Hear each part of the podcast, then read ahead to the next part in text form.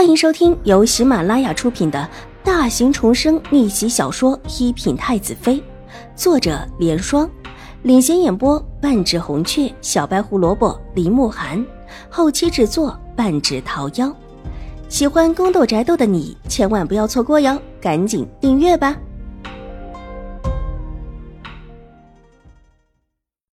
第五百五十七集。瑞安大长公主承不承认又有什么关系？反正我们又没说她是大伯的女儿。当年的事情牵扯太多，把所有的事情都牵出来，太夫人可能又要受到别人的言语攻击。还是把这所有的事情都过去吧。能够找到秦大小姐，也是大伯有令，把她当成我们府里的嫡小姐就行了。其他的。都不重要。新国公夫人柔声道：“这话完全是按着太夫人的心意说的。说起当年的事情，太夫人极是不喜欢。当年的事就横在太夫人的心里是一个疙瘩。她觉得是清华郡主把自己的儿子害死的。对于清华郡主的事情，提都不提。如果不是清华郡主的身份，当初她都不会让她重新的回府生下浩儿。”当年的事情是太夫人最不喜欢说起的事情，新国公夫人这也是抓住了太夫人的心思。她自小便养在新国公府太夫人身边，对于新国公府太夫人很是了解，知道自己这么说，她必然会同意。果然，太夫人只是稍稍的想了想，便定下。好，那你就认她为义女的，往日里也对她好一点儿。府里的上上下下，要把她当成嫡小姐看待。这以后嫁到永康伯府，也需要给她一份丰厚的嫁妆。太夫人就这么的安排道，看样子是真心的喜欢秦玉茹这个孙女似的，事事为她考虑。但是，其实秦玉茹如果真的是她的亲孙女，不认宗，其实是最名不正言不顺的。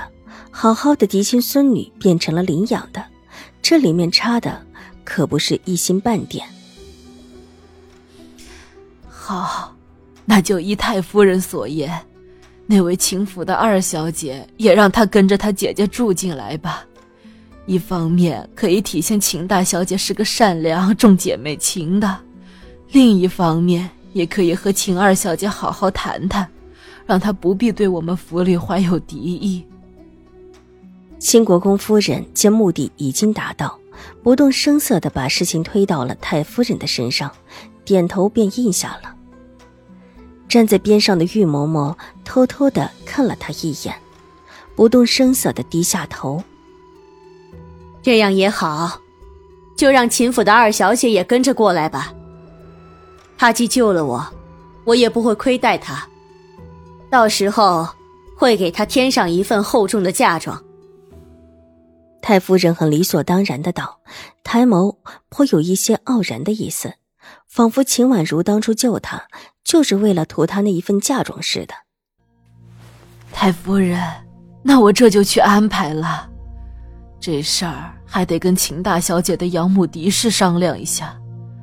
只是她现在听说重病的起不了身，若是等她病好，不知道要到什么时候。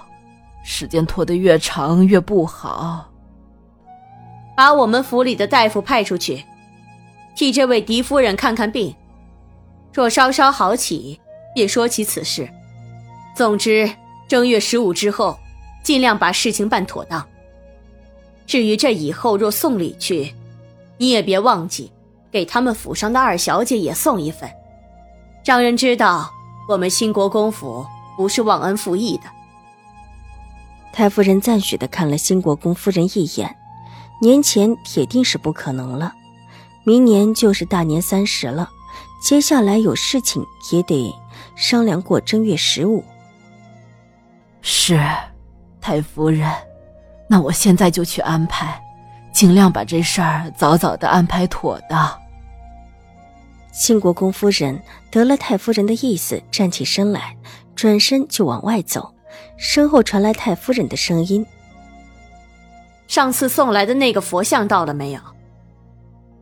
新国公夫人停下脚步，笑嘻嘻的道：“太夫人放心，马上就送到了。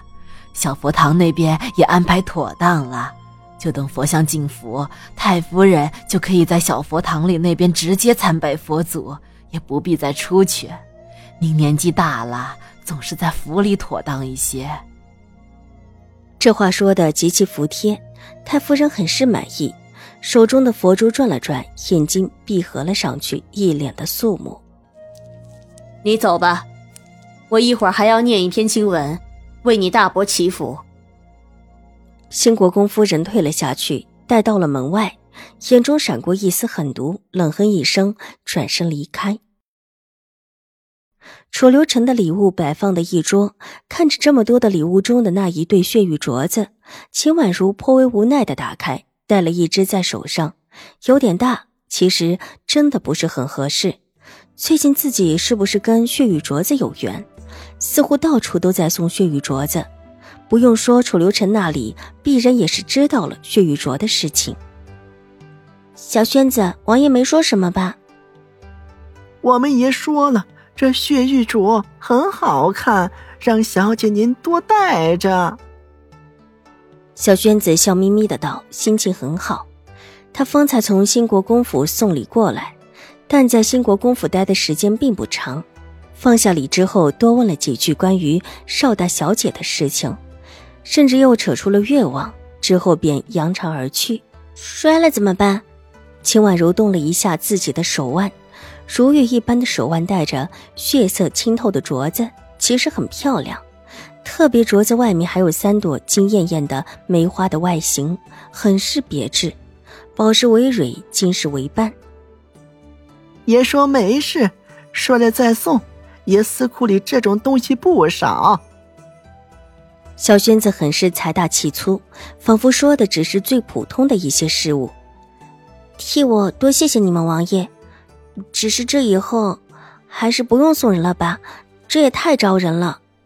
秦婉如转了转手腕的镯子，二小姐您放心，兴国公府更高调，您这里只是最普通的。小轩子笑得很得意，站到门口说送礼才是最招人的。怎么了？可是还有高调的，小轩子，你说说。玉洁听出他话里意有所指，立时来了兴致，上前两步。本集播讲完毕，下集更精彩，千万不要错过哟。